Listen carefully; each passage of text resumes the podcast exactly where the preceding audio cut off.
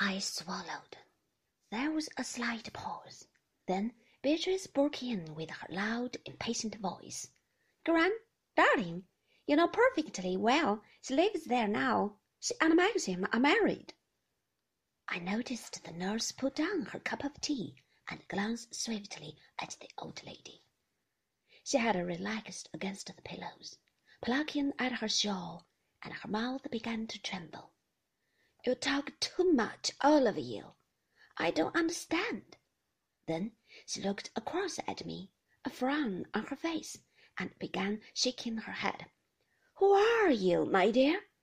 I haven't seen you before. I don't know your face.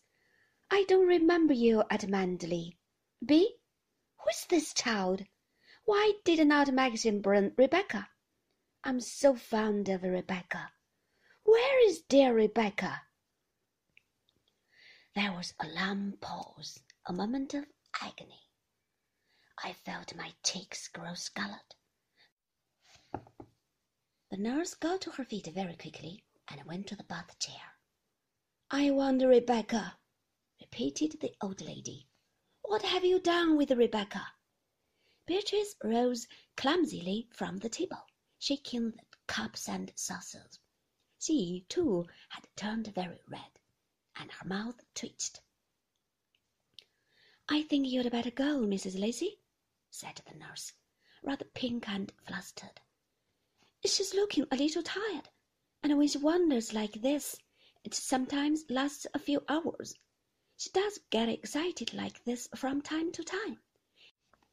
It's very unfortunate it should happen today. I'm sure you will understand, Mrs. De Winter. She turned apologetically to me.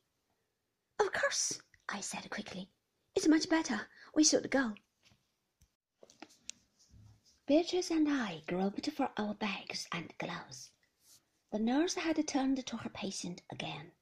Now, what's all this about? Do you want your nice watercress sandwich that I've cut for you? Where's Rebecca?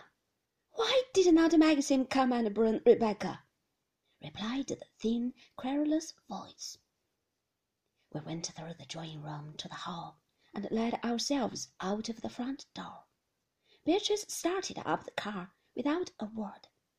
We drove down the smooth gravel drive and out of the white gate. I stared straight in front of me down the road. I did not mind for myself.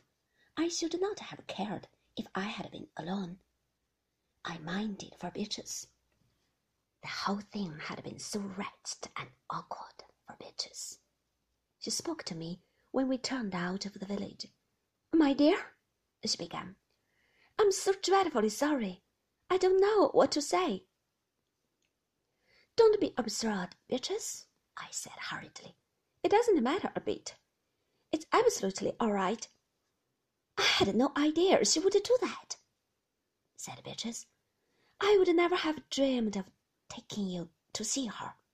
I'm so frightfully sorry. There's nothing to be sorry about. Please don't see any more. I can't make it out. She knew all about you. I wrote and told her, and so did Maxim. She was so interested in the wedding abroad. You forget how old she is, I said. Why should she remember that? She doesn't connect me with Maxim. She only connects him with Rebecca. We went on driving in silence. It was a relief to be in the car again. I did not mind the jerky motion and the swaying corners. I'd forgotten she was so fond of Rebecca, said Beatrice slowly. I was a fool not to expect something like this. I don't believe she ever took it in properly about the accident. Oh, Lord, what a ghastly afternoon! What on earth will you think of me? Please, Beatrice, don't. I tell you, I don't mind. Rebecca made a great fuss of her, um, always and she used to have the old lady over to Manderley. Poor darling Gran was much more alert then. She used to rock with laughter at whatever Rebecca said. Of course, she was always very amusing, and the old lady loved that. She had an amazing gift, Rebecca, I mean, of being attractive to people. Men, women, children, dogs. I suppose the old lady has never forgotten her. Oh, my dear, you won't thank me for this afternoon. I don't mind. I don't mind, I repeated mechanically. If only Beatrice could leave the subject alone. It did not interest me. What did it matter? After all, what did anything matter? Giles will be very upset, said Beatrice. He will blame me for taking you over. What an idiotic thing to do, Bee. I can hear him sing it. I shall get into a fine row. Don't say anything about it, I said. I would much rather it was forgotten. The story will only get repeated and exaggerated. Giles will know something's wrong from my face. I never have been able to hide anything from him.